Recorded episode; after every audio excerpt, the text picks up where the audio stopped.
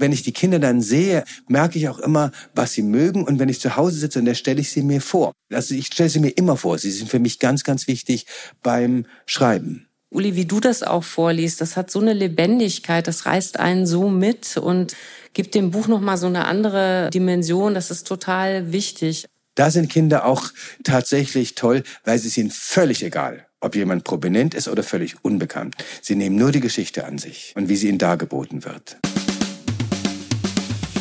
Freigeistern, der Podcast für Kinder- und Jugendliteratur. Mein Name ist Christine Knödler. Hier geht es um Kindheit und Kinderbücher, um Bilderbücher, Jugendbücher und um Bücher für alle.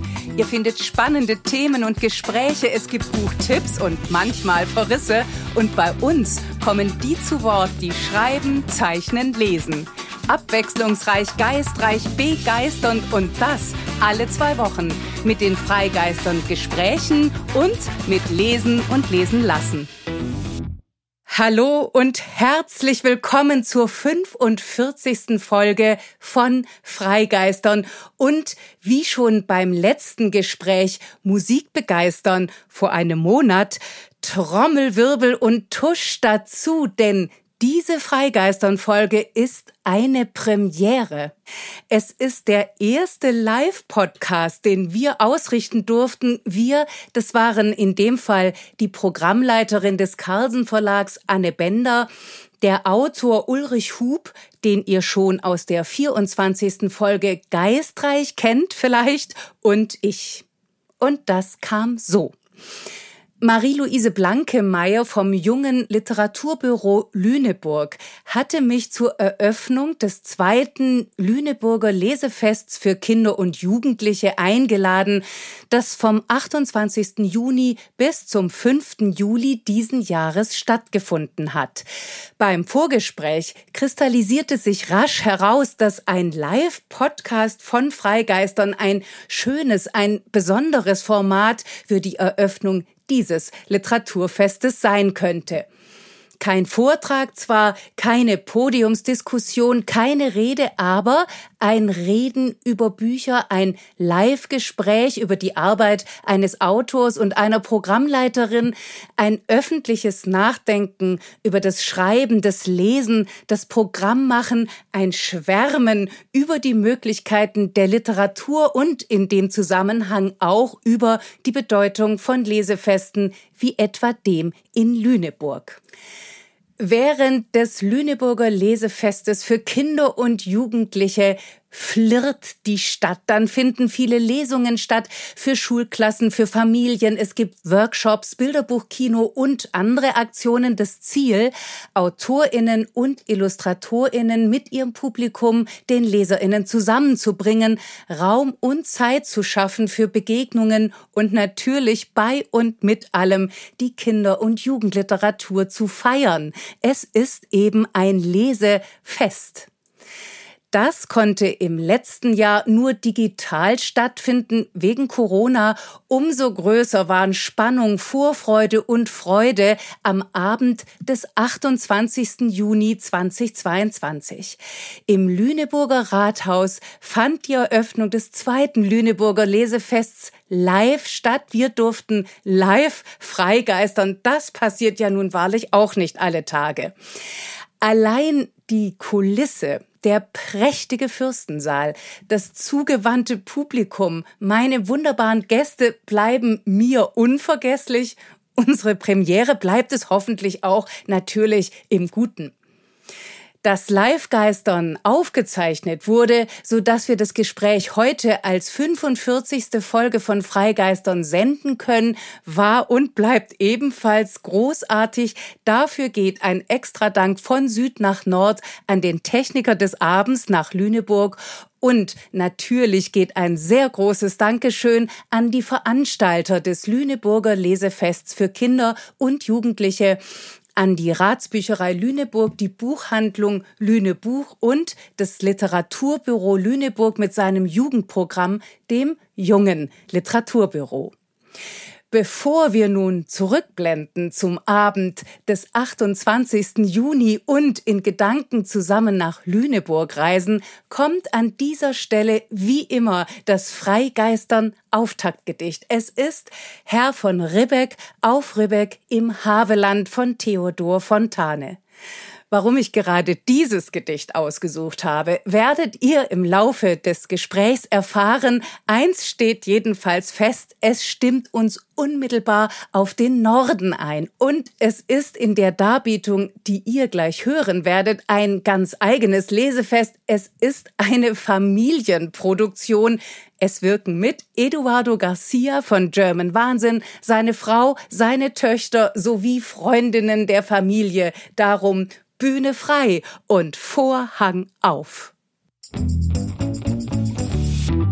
Herr von Ribbeck auf Ribbeck im Havelland. Herr von Ribbeck auf Ribbeck im Havelland. Ein Birnbaum in seinem Garten stand. Und kam die goldene Herbsteszeit. Und die Birnen leuchteten weit und breit. Da stopfte, wenn's Mittag vom Turme scholl, der von Ribbeck sich beide Taschen voll. Und kam in Pantin ein Junge daher. So rief er, Junge, wisst ihr ne Bär? Und kam ein Mädel, so rief er, Lüdern, komm mal rüber, ich hab ne Bären. So ging es viele Jahre, bis Lobesam, der von Ribbeck auf Ribbeck zu sterben kam. Er fühlte sein Ende, es war Herbsteszeit. Wieder lachten die Birnen weit und breit. Da sagte von Ribbeck, ich scheide nun ab. Legt mir eine Birne mit ins Grab. Und drei Tage drauf, aus dem Doppeldachhaus, trugen von Ribbeck sie hinaus. Alle Bauern und Büdner mit Feiergesicht sangen Jesus, meine Zuversicht. Und die Kinder klagten, das Herze schwer. Hey, ist tot nu. Wer gift uns nu ne Bär? So klagten die Kinder, das war nicht recht. Ach, sie kannten den alten Ribbeck schlecht. Der neue, freilich, der knausert und spart, hält Park und Birnbaum strenge verwahrt. Aber der alte, vorahnend schon. Und voll Misstrauen gegen den eigenen Sohn. Der wusste genau, was damals er tat. Als um eine Birn ins Grab erbat. Und im dritten Jahr aus dem stillen Haus ein Birnbaumsprössling sproßt heraus. Und die Jahre gehen wohl auf und ab. Längst wölbt sich ein Birnbaum über dem Grab. Und in der goldenen Herbsteszeit leuchtet's wieder weit und breit. Und kommt ein Jung übern Kirchhof her. So flüstert's im Baum. Wisst ihr ne Bär? Und kommt ein Mädel, so flüstert's. Littern. Komm an rüber, ich gäf die ne Bären. So spendet Segen noch immer die Hand. Des von Ribbeck auf Ribbeck im Haveland. Ach, wunderbar, ich kann mich gar nicht satt hören. Was für eine Einstimmung mit Gänsehaut und platt. Tausend Dank, ihr Lieben. Vom Haveland geht's jetzt nach Lüneburg zum ersten Live-Podcast von Freigeistern. Es folgt die Eröffnung des zweiten Lüneburger Lesefests für Kinder und Jugendliche am 28. Juni 2022 live aus dem Fürstensaal des Lüneburger Rathauses. Es folgt die Premiere Live-Geistern. Und so sage ich gleich nochmal, Bühne frei und Vorhang auf. Hallo und herzlich willkommen. Ich freue mich so sehr, heute hier zu sein. Ähm, es ist eine Premiere für uns alle der erste einzige Live-Freigeistern-Podcast. Und bevor wir gleich loslegen, möchte ich mich zuerst mal ganz, ganz herzlich bedanken. Vielen, vielen Dank, dass wir jetzt hier den Auftakt machen dürfen für das Lüneburger Lesefest. Warum Freigeistern? Ja, es war Corona, alles ist weggebrochen, bei mir zumindest. Und ich habe einen lang gehegten Traum tatsächlich dann doch sehr schnell in die Tat umsetzen können, nämlich einen Podcast für Kinder- und Jugendliteratur zu machen. Das ist mir deshalb so wichtig, weil ich diese Literatur nicht nur liebe, sondern weil ich sie eben auch für so überaus wichtig finde, denn da werden Weichen gestellt für die Leserinnen von morgen. Bücher können wie Freunde sein. Manche begleiten uns ein Leben lang und sie sind immer für uns da. Und mit Büchern zu leben, sie zu lesen und anzuschauen, ist etwas vom Schönsten auf der Welt. Warum das so ist? Vielleicht, weil man in Worten wohnen kann, weil ein Wort das andere gibt und sich so der Horizont erweitert. Lesen lässt uns mitfühlen, mitdenken, mit erleben. Es ermutigt und kann selbst Mutprobe sein. Wer liest, lernt etwas über sich und die Welt. So gesehen hilft Lesen uns zu leben. Darüber und über vieles andere mehr werden wir heute Abend miteinander sprechen. Bevor wir das tun, möchte ich noch ein paar Worte zu meinen Gästen sagen. Zu meiner Linken sitzt Anne Bender.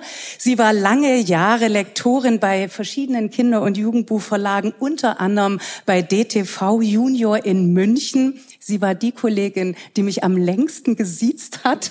Und als wir dann uns duzten, war das der Beginn einer großen Freundschaft tatsächlich. Und sie hat mir meine allererste Anthologie ermöglicht. Und ich glaube, das Buch gibt's tatsächlich bis heute noch. Vor 20 Jahren wurde sie nach Hamburg zum Carlsen Verlag geholt, um dort das Taschenbuchprogramm aufzubauen, was ihr fulminant gelungen ist, sonst gäbe es das ja jetzt so nicht mehr. Und inzwischen leitet sie das gesamte erzählende Programm bei Carlsen. Wie schön, dass du da bist, Anne. Herzlich willkommen. Vielen Dank, Christine. Ulrich Hub zu meiner Rechten ist Schauspieler, Regisseur, Theaterautor und Autor von Kinderbüchern, bekannt vor allem durch das Kinderbuch An der Arche um acht. Falls Sie das nicht kennen, kann ich Ihnen an dieser Stelle nur von ganzem Herzen empfehlen. Es ist, finde ich, eins der klügsten Bücher über den Glauben und dabei eins der lustigsten Bücher. Es geht um die Sintflut und mittendrin sind drei Pinguine, die das ganze Drama ziemlich aufmischen. Ulrich Hub verbindet wie kein zweiter Witz und Tiefsinn, große moralische Fragen auch mit bester Unterhaltung. Seine Heldinnen und Helden sind Tiere und natürlich durch die Tiere auch die Menschen und die Kinder. Herzlich willkommen, lieber Uli. Hallo, ich freue mich auch sehr hier zu sein. bei Freigeistern fängt immer alles mit dem sogenannten Freigeistern Fragebogen an. Das ist ein Fragebogen, der natürlich Fragen stellt zum Lesen und zu Büchern. Ich habe den irgendwann zu einer Art akustischen Visitenkarte erklärt, in der Hoffnung, dass sich dann die Gäste schon so ein bisschen zu erkennen geben und dass man ein paar Fragen stellen kann, die man sonst in einem normalen Gespräch vielleicht nicht unbedingt stellen würde. Die erste Frage gehört noch nicht dazu. Die ist ziemlich normal, aber immer wieder spannend. Liebe Anne, warst du als Kind eine Vielleserin oder eher das Gegenteil? Ich muss zugeben, ich war keine Vielleserin, erstaunlicherweise. Uli fällt schon vom Stuhl. Ja, da bin ich völlig überrascht. Die Programmleiterin. Nein, ich denke immer, ich sage immer, wer als Kind gelesen hat, wird später als Erwachsener lesen. Wer es als Kind nicht hinkriegt, macht das später auch nicht. Aber das stimmt ja offenbar gar nicht. Heißt ja auch nicht gar nicht gelesen, nur nicht viel gelesen. Nicht viel. Ja, ich habe viel gelesen. Sehr ich alles, ja, aber ich habe alles durcheinander gelesen. Ich habe auch ähm, lustige Taschenbücher gelesen und Mickey Mouse und Asterix und alles. Ähm, sollte man auch unbedingt machen. Karl May nicht, nein. Nee, das fand ich immer langweilig. Indianergeschichten, nee, das fand ich nicht so. Da geht's schon los, wir alle lesen verschieden. Was ist denn, Uli, das Lieblingsbuch deiner Kindheit gewesen?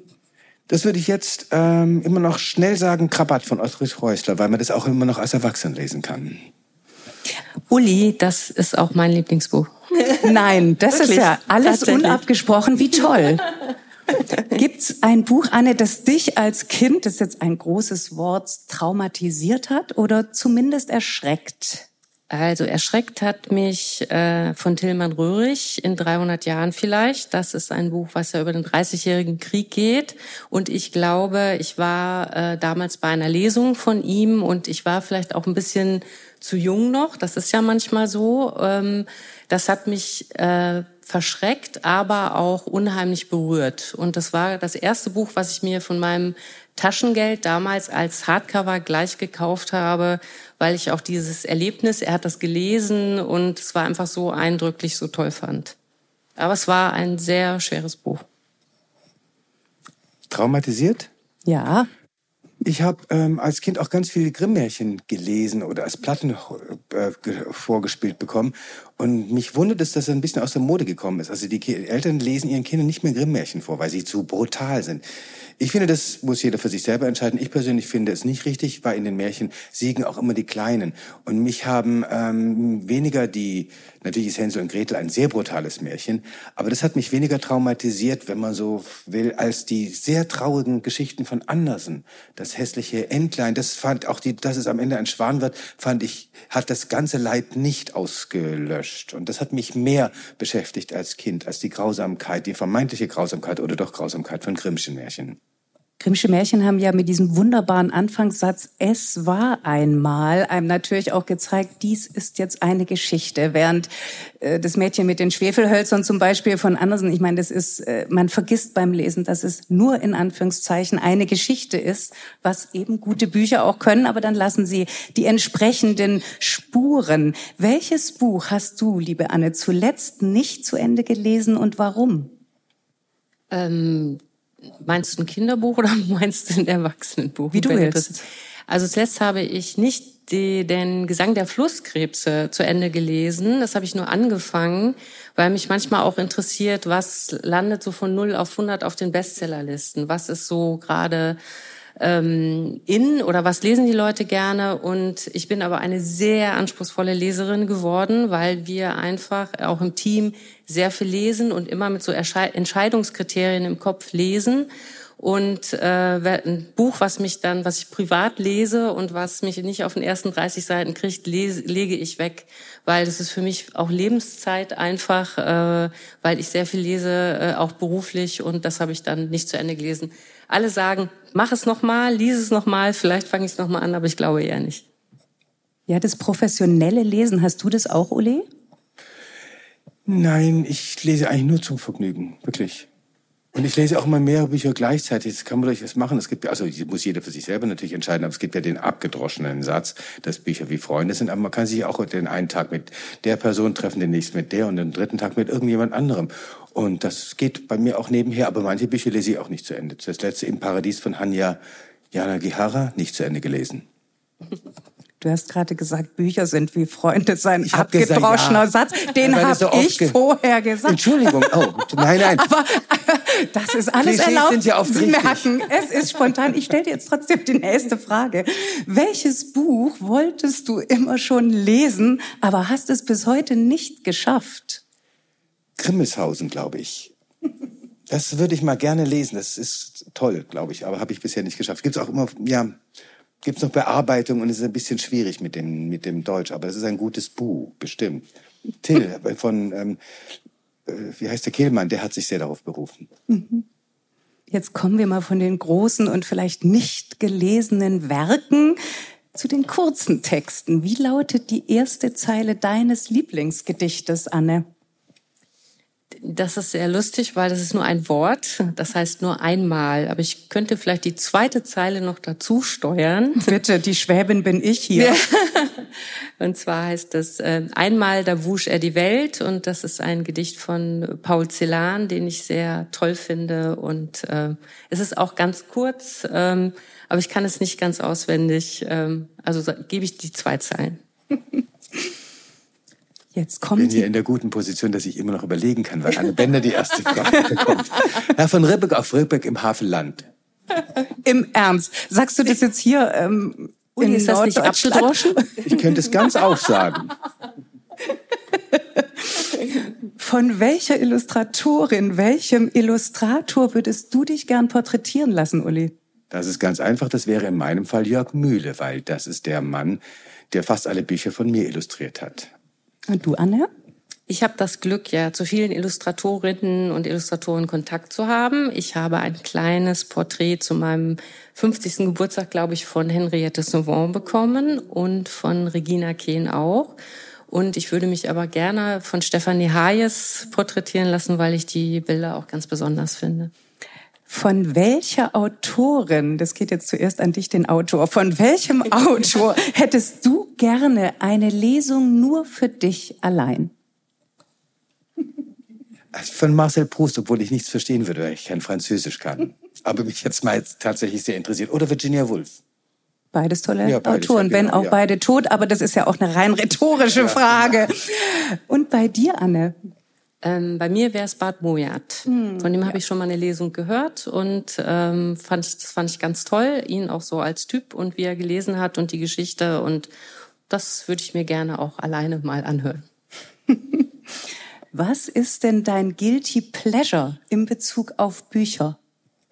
Mein Guilty Pleasure ist, dass ich in den Urlaub immer ähm, Bücher mitnehme, über die ich was gelesen habe, also Rezensionen oder so. Und dann muss ich aber immer, das ist ein wirklich Guilty Pleasure, aber auch ein sehr schönes, ein Buch von Judith Lennox mitnehmen. Weil da weiß ich, was ich kriege. Das ist eigentlich immer dasselbe Muster. Und wenn ich mit den anderen Büchern nicht weiterkomme oder ich denke, ich brauche jetzt mal einfach Unterhaltung, dann liebe ich es, ein Judith Lennox Buch zu lesen. Ich muss gestehen, ich kenne Judith Lennox nicht. Hilf mir ganz kurz auf die Sprünge. Christine, das wundert mich gar nicht. Was ist es? Liebesgeschichten oder? Genau, das ist immer dasselbe, dass am Anfang der Geschichte jemand auf, ein Mann auftaucht, den die Frau nicht haben will und man weiß aber, sie braucht jetzt 600 Seiten, um zu erkennen, der ist es. Das würde ich sofort auch äh, lesen wollen, denn aus Büchern kann man ja was lernen, wie wir wissen. Wie ist es bei dir, Uli? Und das Guilty Pleasure in Bezug auf Bücher? Auf Bücher, ah, okay. Ähm, ich finde kein, Oder aufs Lesen? Kein Pleasure ist guilty, wenn man niemandem schadet dabei. also was einem Vergnügen macht, sollte man tun, denke ich. Also das mache ich jedenfalls. Sehr gut, okay. Jetzt kommt eine Frage nur an dich. Wenn du ein Buch über dich schreiben würdest, wie wäre der Titel? Guilty Pleasure. Okay, der Mann ist schlagfertig, ich hab's gewusst. Anne, welcher Mensch sollte deiner Meinung nach unbedingt ein Kinderbuch schreiben und worüber? Du weißt, von wem ich mal gern eins hätte. Das bist nämlich du, Christine. Oh.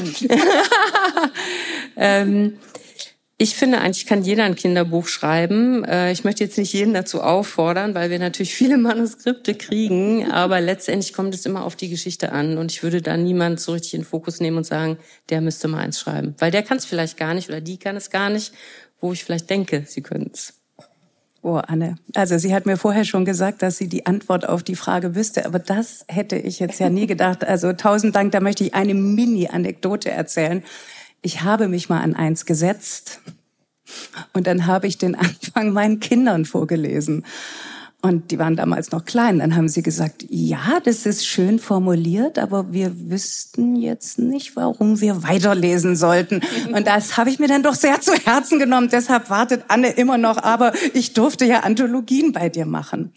Jetzt sind wir mit dieser letzten Fragebogenfrage mittendrin im Gespräch, welcher Mensch sollte unbedingt oder wie findet man überhaupt AutorInnen? Wie gestaltet man das Programm? Wie machst du das, Anne?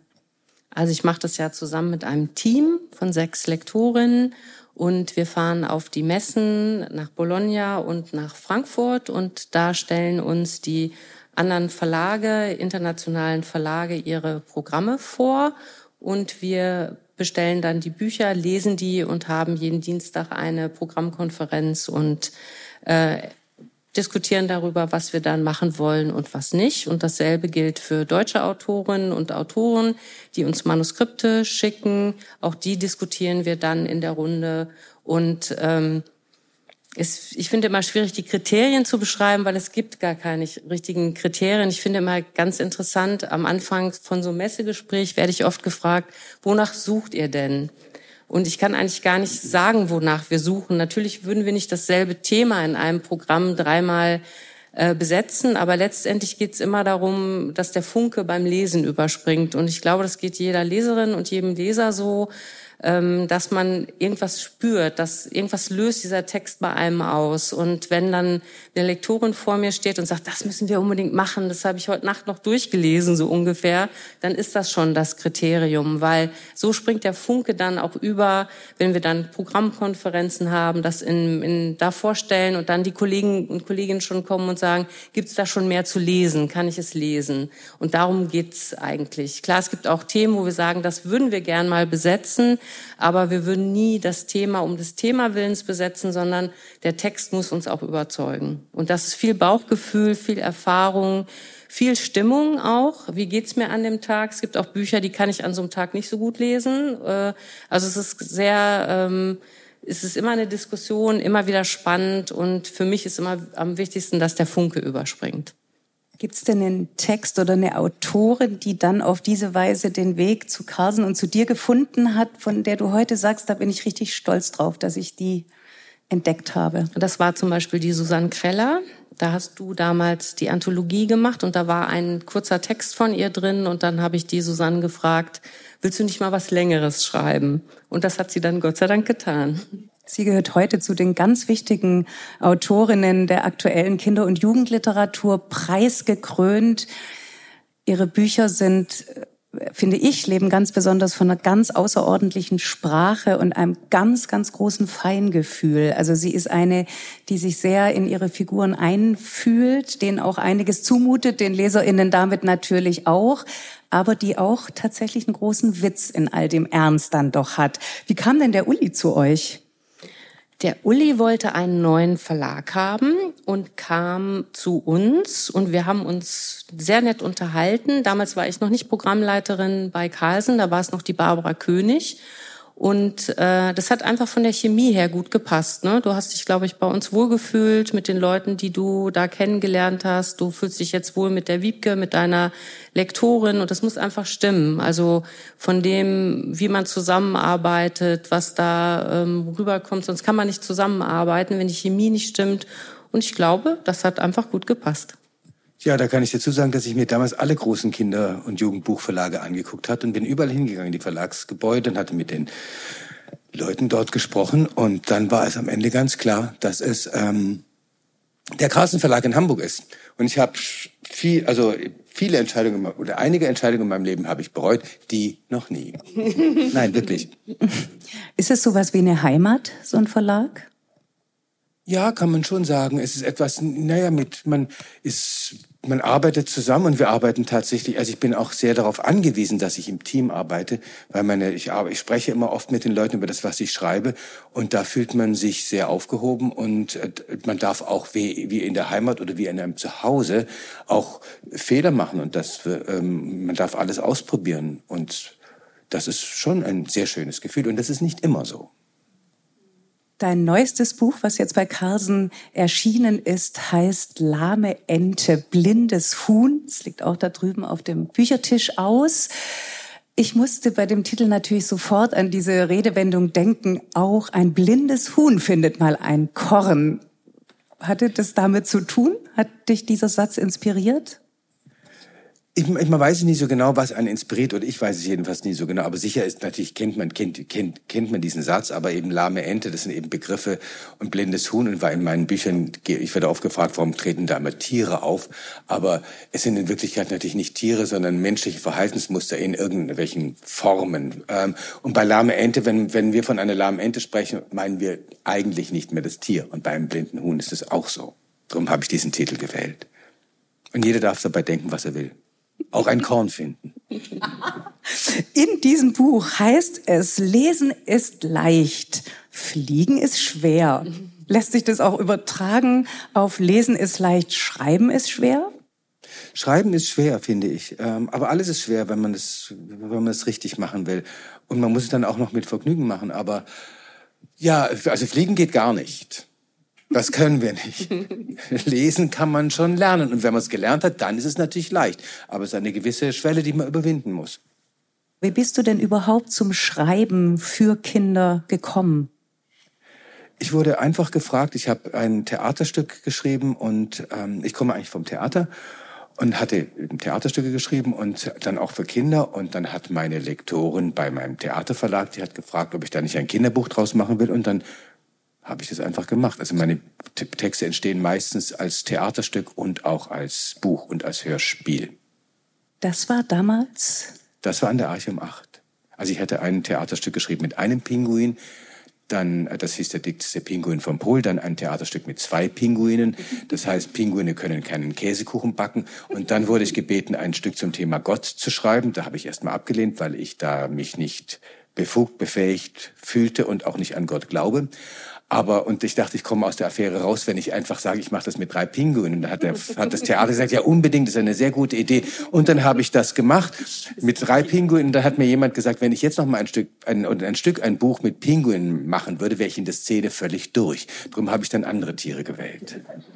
Zum Beispiel Kängurus. Genau. Und lügende Füchse. Überhaupt in deinen Büchern wird ganz schön geschummelt und gelogen. Gehört denn das zum Geschichtenerfinden dazu? Ja, natürlich. Also die Geschichten sind ja nicht ähm, wahr. Jetzt hat neulich, vorgestern bei einer Lesung hat ein Mädchen gesagt, es wäre doch alles möglich, weil in den Geschichten alles möglich wäre und die, die zwischen Lüge und Wahrheit, das kann man ja oft nicht so genau unterscheiden. Also oft rede ich auch mit den Kindern, welche Lügen erlaubt sind und da kommen sehr viele Antworten, dass man bei einer Überraschung muss man lügen, wenn man jemanden nicht verletzen will. Oder die Kinder sagen ganz oft, wenn sie ins Kino gehen wollen und sie sind, noch nicht zwölf, dann wäre Lügen auch erlaubt. Und es gibt viele andere Möglichkeiten noch. Das ist praktisch, wenn man selber darüber bestimmt, ab wann man, ab wann Lügen erlaubt sind.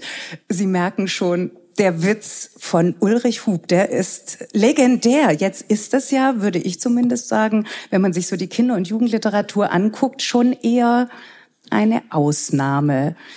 Mag sein, das ist dieses typisch deutsche E gegen U. Das eine ist echte Literatur und anspruchsvoll und das andere eben nicht. Du hast ja auch, liest wahnsinnig viel. Fehlt dir der Witz in der Kinder- und Jugendliteratur? Also mir fehlt da nicht so. Ähm, wir haben ja auch viele witzige Bücher. Also ich finde, die von Uli haben zum Beispiel einen wahnsinnigen Witz. Oder das Neinhorn oder so. Das ähm, ist auch super witzig. Oder wir machen jetzt ein Buch von Sala Naura. Das geht um Smartphone-Weisen. Also Kinder, die ihre Eltern verlieren, weil die wilde Smartphone-Bilder, Selfies auf Klippen machen und sich dann verabschieden. Also es äh, äh, hat auch einen Witz. Ich glaube, dass momentan in der, was ist gar nicht momentan, immer spiegelt sich ja in der Kinder- und Jugendliteratur auch die gesellschaftliche Entwicklung wider und die ist gerade auch sehr düster und deswegen gibt es, glaube ich, gerade mehr düstere Texte als fröhliche. Klar kann man immer den Humor dagegen stellen, aber die ist ja auch oft sehr biografisch oder sehr viel Selbsterlebtes und das spiegelt sich da einfach drin wieder. Aber mir fehlt es nicht so. Ich finde, es gibt sehr viel witzige Titel.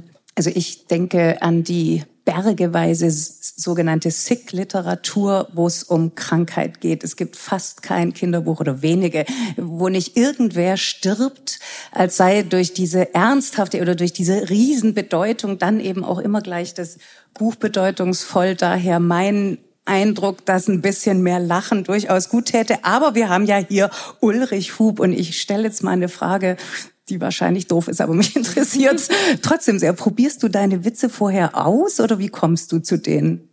Also die Frage ist gar nicht doof und ich stelle auch selbst ganz viel doofe Fragen. ähm, ja, natürlich. Ähm, ich, ähm, ich probiere das alles aus. Ich probiere, ähm, ich, wenn ich ein, ein Manuskript fertig habe, wenn ein Buch noch nicht fertig ist, gehe ich in die Schulen, lese das den Kindern vor, rede mit ihnen darüber und alles, was jeder Witz, der nicht funktioniert, der fliegt raus. Ganz klar. Das ist wie am Theater, da wird es auch ausprobiert. Da kommt Publikum in die Proben und wenn die Witze nicht. Das kann man sehr leicht ausprobieren. Darum ist Humor auch ein bisschen schwieriger als die ganze Tragödie. Das kann jeder Schauspieler sagen, wenn ein, das weiß man sofort, ob eine Pointe nicht, ob, ob sie funktioniert oder nicht. Die Trauer herzustellen ist oft leichter. Und am Theater jedenfalls ist es so, wenn man eine, eine Tragödie probt, acht Wochen lang oder sechs, dann ist super Stimmung die ganze Zeit auf den Proben. Alle lachen. Bei einer Komödie sind alle schlecht gelaunt, weil man nie weiß, ob es funktioniert oder nicht. Man denkt, es war so lustig, als wir es gelesen haben und jetzt ist es gar nicht lustig. Also Humor ist ein bisschen schwieriger und hat in Deutschland, finde ich, einen ganz niedrigeren Stellenwert. Jetzt geht es aber bei deinen Büchern immer auch um ganz große Themen um Toleranz, Anderssein, Fremdsein, um Verantwortung. Willst du mit deinen Büchern Werte vermitteln? Nee, Werte ja, letzten Endes schon. Ich möchte etwas ähm, den Kindern und den Lesern mitgeben, worüber man noch ein bisschen länger nachdenkt. Aber ich möchte eigentlich eher auch, oder ich wünsche mir, dass die Leute, die das lesen, unter, zu unterschiedlichen Haltungen kommen. Dass der eine das mag, der andere das. Meine Bücher werden glücklicherweise, wenn ich das so verfolge, sehr unterschiedlich aufgenommen, rezipiert. Der eine findet gerade das gut, der andere das. Erwachsene mögen an meinen Büchern bestimmte Sachen, die Kinder überhaupt nicht verstehen oder nicht lustig finden und umgekehrt. Deshalb würde ich eher sagen, verschiedene Werte überhaupt vermitteln. Aber ich möchte die Leute auch wirklich zum Lachen bringen erstmal und über Sachen auch nachzudenken. Und man kann tiefe, ernste Themen sehr wohl mit, denke ich jedenfalls, mit Humor verbinden. Denn gerade wenn es dunkel ist, in den dunkelsten Zeiten, brauchen wir das am dringendsten. Ja, das ist ein Satz zur Stunde.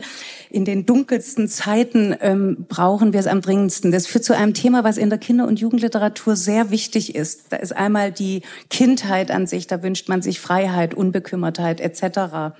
Dann wird sehr viel diskutiert, was man kindlichen Leserinnen und auch Jugendlichen überhaupt zumuten kann.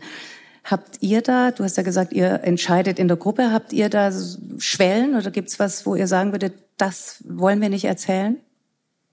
Schwierige Frage, weil äh, man müsste es quasi an den Büchern auf festmachen oder an den Texten. Also wir haben auch mal und ähm, ich kenne diese natürlich gut diese Literatur, die du auch beschreibst, dass man denkt, man wird vielleicht schwer, schwermütig, aber die Jugendlichen setzen sich mit diesen Themen auseinander. Und es gibt ja jetzt die sogenannte Triggerwarnung, dass man quasi schon reinschreibt, Achtung, äh, hier geht es um Vergewaltigung oder es geht um Alkoholismus oder was auch immer, finde ich ein bisschen schwierig, äh, weil man das dann schon so vorwegnimmt und würde man sich dann überhaupt damit auseinandersetzen. Auch eine schwierige Diskussion. Also es ist viel in Bewegung und äh, es hängt wirklich immer von dem Text ab. Es gibt Texte, wo wir sagen, das ist uns doch zu hart oder zu viel oder einfach nicht für die Zielgruppe. Wir hören ja auch im Alter irgendwann auf. Auf der anderen Seite verschwimmen die ähm, Altersgrenzen immer mehr. Also Jugendliche lesen ja auch schon Belletristik und umgekehrt. Äh, Erwachsene lesen auch Jugendbuch. Und es kommt immer auf den einzelnen Text an und auf die Diskussion, die wir dann führen. Deine Bücher funktionieren nun bei beiden, bei Kindern und Erwachsenen. Du hast auch für Erwachsene geschrieben. Macht es eigentlich einen Unterschied, für Kinder zu schreiben oder für Erwachsene? Für Erwachsene habe ich nur Theaterstücke geschrieben. Ähm, ja, es macht schon einen Unterschied. Oft sagen Leute zu mir, weil du vorgesagt hast, wer sollte, wer darf ein Kinderbuch schreiben? Jeder darf und das muss jeder für sich selber entscheiden. Aber oft sagen die Leute, oh, ich möchte auch gern was schreiben, am liebsten mal ein Kinderbuch, als wäre es ein bisschen leichter. Das ist nicht schwerer, nicht leichter. Man muss einfach bei Kindern, also das ist meine Haltung, man muss eine Hoffnung an eine Utopie am Ende haben oder auch während der ganzen Geschichte. Das erwarte ich übrigens auch von der Belletristik, von der für Erwachsenen. Es ist zu leicht zu sagen, alles ist schrecklich und furchtbar. Die Utopie darf auch jetzt, wie bei Schiller zum Beispiel, scheitern. Aber ähm, Kinder darf man nicht man darf bestimmte, sollte bestimmte Sachen nicht machen. Ist zu lange Stimmungsbeschreibungen, Landschaftsbeschreibungen. Man muss ein bisschen schneller zum Punkt kommen. Ich habe auch neulich an der Schullesung habe ich gefragt, wer liest, wer liest nicht. Dann haben, das war wirklich lustig. Da haben sich die, die Mädchen gemeldet, wer, und da habe ich gesagt, wer, ganz ehrlich, wer liest nicht, haben sich die Jungs gemeldet. Dann hat ein Mädchen der ersten Reihe gesagt, war ja klar. Und dann habe ich gesagt, wieso, was war da klar? Und er hat gesagt, na, die Jungs, hat sie wirklich gesagt, die Jungs sind faul, dumm und zocken die ganze Zeit nur am Computer. Und dann haben die Jungs gesagt, ja, stimmt. Da habe ich, hab ich gesagt, lasst ihr das einfach so auf euch sitzen. Und sie haben gesagt, da habe ich einen Jungen gefragt, ja, was sag mal, warum, ähm, warum liest du nicht so gerne? Äh, und wie heißt du denn? Da habe ich gesagt, also ich heiße, ja, mich kennen ziemlich viele. Ich heiße eigentlich Matthias, aber du kannst mich auch Matze nennen. Ich sage, okay, Matze, warum liest du nicht? Ich sage, er würde schon gerne lesen, aber die Bücher wären alle so lang und deshalb wäre ihm zu langweilig und er möchte es gerne kürzer und witziger und spannender haben. Und da haben alle Jungs gesagt, ja, das würde ihnen auch so gehen. Und dann ähm, haben sie gesagt, ihr Buch zum Beispiel, das wäre... und da habe ich gesagt, dann haben wir über Lüge und Wahrheit und Höflichkeitslüge gesprochen, dann in diesem Zusammenhang. So, aber sie wollen tatsächlich unterhalten, unterhalten werden natürlich. Auch beim Theater kann man nicht, es muss schnell etwas passieren. Das muss man machen. Bei Kindern muss man Spannung halten. Das geht sonst, also wirklich, ich habe vor über Proust gesprochen, Virginia Woolf, das sind meine Lieblingsautoren, da fällt man nicht vor Spannung von der Stuhlkante. Das ist was anderes. Aber bei Kindern ähm, muss man schon schnell zum Punkt kommen. Du hast mal diesen wunderbaren Satz gesagt, ich hoffe, ich kriege ihn richtig zusammen. Ich behandle Kinder wie Erwachsene und Erwachsene wie Kinder. Ist das so? Hast du es mal gesagt?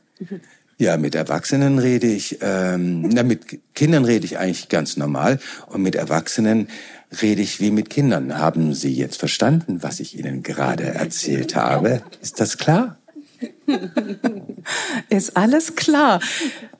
Ich möchte zurückkommen zu dem, was wir vorher kurz sagten oder was du auch so sagtest, dass ja so viele gesellschaftliche Themen auch in die Kinder- und Jugendliteratur reinschwappen will ich gar nicht sagen. Sie werden dort eben auch verhandelt. Hast du den Eindruck, dass die Kinder- und Jugendliteratur politischer geworden ist oder werden sollte?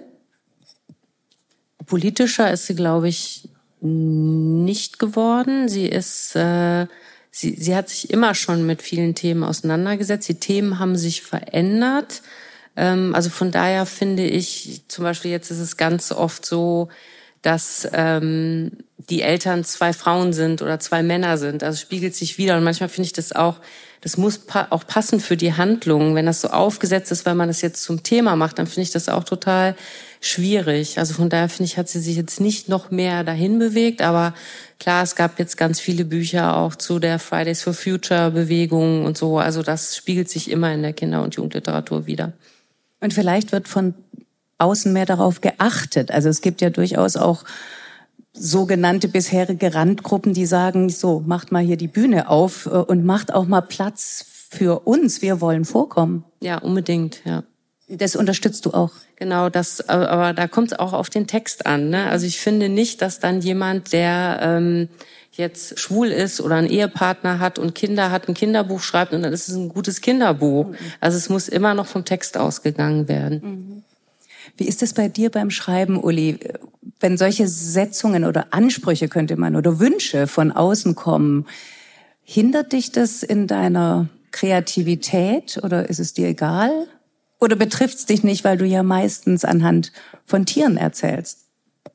Doch, das betrifft mich schon, aber die Ansprüche von außen, naja, nee, also das, nein, hindert mich nicht. Also ich habe eher, also ich zum Beispiel ein Buch, da hat Anne gesagt, ich soll mal jetzt eine, soll eine Weihnachtsgeschichte schreiben. Da habe ich gesagt, auf gar keinen Fall. Aber da habe ich dann doch gemacht. Also manchmal ist sowas auch eine Herausforderung. Eins der besten Bücher. Er, er hat ja nur beste Bücher. Aber wenn Uli gesagt hätte, das kann ich nicht, will ich nicht, dann wäre es auch okay gewesen. Ne? Es muss dann auch was in ihm triggern, dass er sagt, ja. Also ich finde, so Auftrag ist halt immer schwierig. Es gibt Auftragsliteratur, auch bei Gasen, ganz klar. Äh, in meinem Bereich jetzt nicht so. Ähm, aber es muss, ich kann ihn ja nicht dazu überreden. Ich kann ihm eine Idee geben und die nimmt er auf. Und, oder er sagt, nee, Weihnachten ist jetzt nicht meins, will noch die nächste Pinguin-Geschichte schreiben. Dann ist das es war auch damals okay. eine sehr gute Idee, da danke ich dir immer noch. Vor allen Dingen kommt es ja dann auf die Perspektive an.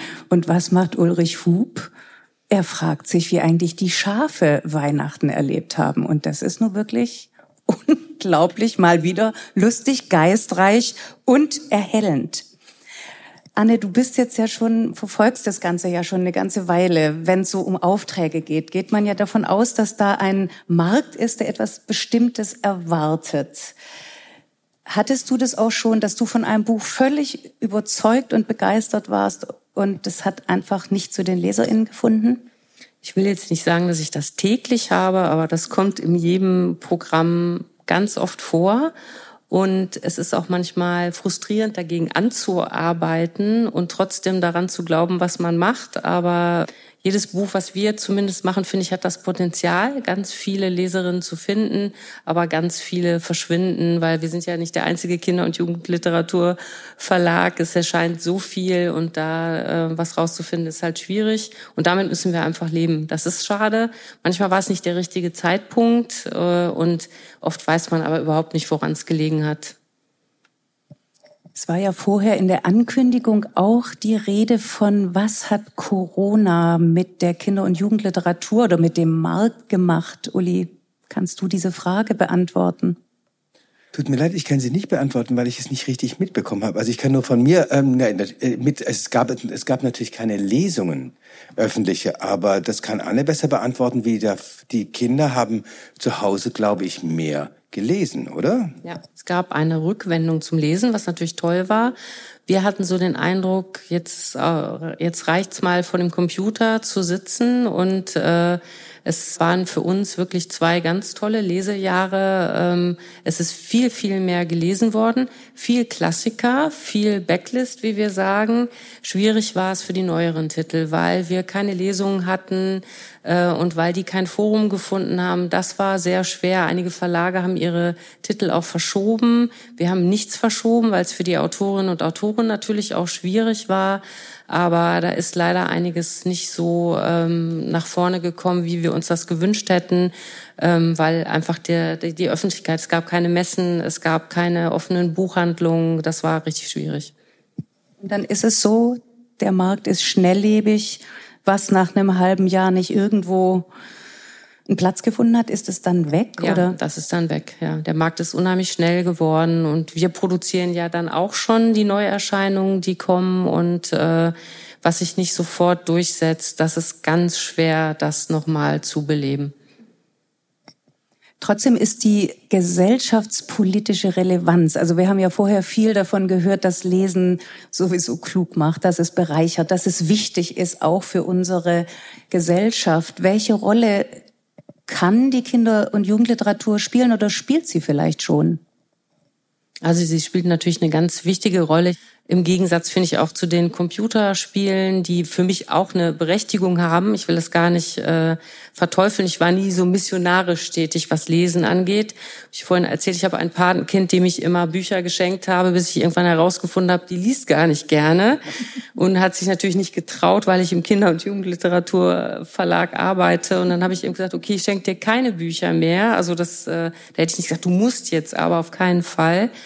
Aber das, was ich erfahren habe äh, durchs Lesen, das möchte ich natürlich gerne weitergeben und meine Kolleginnen auch. Dieses, ich finde, beim Computerspiel muss man keine eigene Fantasie entwickeln. Äh, ist ja auch bei Filmen schon so. Man bekommt die Figuren alle vorgegeben. Und äh, dieses Erlebnis zu haben, das ist so wichtig fürs ganze Leben und das möchte ich natürlich auch weiter transportieren. Also von daher hat es für mich eine ganz, ganz wichtige Bedeutung. Auch wenn du viel oder immer mal wieder unter religiöser Kinder- und Jugendliteratur subsumiert wirst, missionarisch bist du nicht, oder? Nein, und ich habe auch kein Problem damit, irgendwie unter einem, wie hast du gesagt, unter einem Dach von religiöser Kinder- und Jugendliteratur ja, subsumiert. Das, genau das. Entschuldigung, ich hab, der Hauptsache man wird irgendwie mit irgendetwas verbunden und ähm, da bin außer ich, Pinguin. Da, da bin ich überhaupt nicht. Äh, das macht mir nichts aus und außerdem ist bei mir steht auch die Bibel in im, im Regal neben Tausend eine Nacht neben griechischen Sagen und das sind einfach auch gute Geschichten. Jetzt eröffnen wir ja heute das Lüneburger Lesefest mit dieser Runde. Es ist schon so viel zur Sprache gekommen, da möchte ich schon mal äh, dafür sehr herzlich danken. Jetzt aber noch vielleicht eine, eine oder zwei letzte Fragen. Wie wichtig sind denn diese Lesungen für dich jetzt als Autor? Die sind sehr wichtig. Also ich äh, nicht für den Verkauf, weil ich, wenn ich in Schullesungen bin, sie, hier kann man Bücher kaufen nachher. Aber ähm, die Kinder in den Schulklassen die haben natürlich kein Geld dabei, da werden keine Bücher verkauft. Aber man kriegt, man kriegt immer wieder mit, was sie interessiert und was sie nicht mögen. Und wenn ich manchmal, ähm, ich habe auch, also muss ich auch sagen, ich arbeite tatsächlich im Team und da ist auch der Verlag, da sage ich jetzt nicht nur, weil eine Bänder hier sitzt, ist ähm, ist sehr wichtig, weil ich mit so vielen Leuten, also mein Arbeiten besteht nicht daran, dass ich zu Hause sitze und schreibe, sondern ich erzähle Geschichten den Leuten Leuten. Jeder, der, der es hören will, und die meisten Leute wollen es tatsächlich gerne hören, wenn sie fragen, woran schreibst du? Und während ich es erzähle, merke ich, was funktioniert, was nicht so, wo es, wo es hakt. Und dann sitze ich zu Hause und denke, warum, warum hat es funktioniert, als ich jetzt es erzählt habe? Also die Geschichten erzählen kommt ja auch vom Erzählen. Also früher haben die Leute in der Höhle gesessen, denke ich mal, und einer hat eine gute Geschichte erzählt, der vielleicht nicht so gut war, Mammutjagen. Aber und wenn ich die Kinder dann sehe, ähm, merke ich auch immer, was sie mögen. Und wenn ich zu Hause sitze, und dann stelle ich sie mir vor. Und gerade wenn es ein bisschen zu, ja, ja, das könnte jetzt gehen. Also ich stelle sie mir immer vor. Sie sind für mich ganz, ganz wichtig beim Schreiben. Kennen Sie dich als Autor? Also ticken Kinder so, dass die dann sagen, Mensch, das ist doch der, der dessen das geschrieben hat? Manche sind dann völlig überrascht, wenn ich die Bücher oder wenn jemand die Bücher, meistens sind es die Lehrer oder Lehrerinnen, die die Bücher vorstellen, dann sagt ein Kind erstaunt, ah, oh, das kenne ich. Aber es ist, da sind Kinder auch tatsächlich toll, weil ist ihnen völlig egal, ob jemand prominent ist oder völlig unbekannt. Sie nehmen nur die Geschichte an sich. Und wie sie ihnen dargeboten wird. Da sind sie absolut unbestechlich. Also auch am Theater ist es Kindern egal, ob sie ein Star ist oder nicht. Für Erwachsene ist es ganz, ganz wichtig, dass jetzt die Titelrolle von einem Star gespielt wird. Dann verkauft das Theater auch mehr Karten. Das, sind, das ist Kindern völlig egal. Ja, Sie sind ein wunderbar unbestechliches, neugieriges Publikum. Du hast vorher jetzt gesagt, Lesungen gehören ja bei AutorInnen auch tatsächlich zum Lebensunterhalt dazu. Jetzt davon mal abgesehen, was ist für dich das Wichtige an Veranstaltungen wie diesen, an Lesungen, an Begegnungen zwischen AutorInnen und Publikum? Ja, die Begegnung, also die, äh, ich fand immer ähm, diese Interaktion, also ich war auch mal auf einer Lesung, da hat die Stephanie Mayer aus den Bissbänden gelesen und da haben so viele Kinder auf Englisch ganz mutig Fragen gestellt. Das fand ich ganz, ganz toll.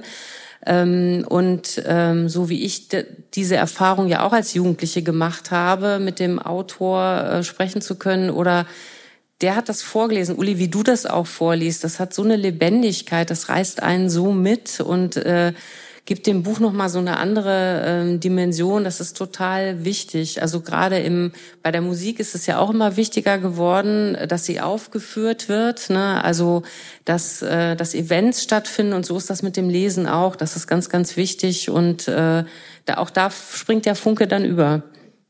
Und aus dem doch eher alleine lesen, was man ja halt meistens wenn man nicht gerade in Literaturkreisen ist, alleine liest, wird in dem Moment aufgehoben. Und insofern wünsche ich ganz intensive und erfüllende und reiche Begegnungen und Lesungen und kann nur sagen, das war's für heute. So endet dann nämlich immer Freigeistern. Danke euch beiden für das Gespräch und danke Ihnen fürs Zuhören.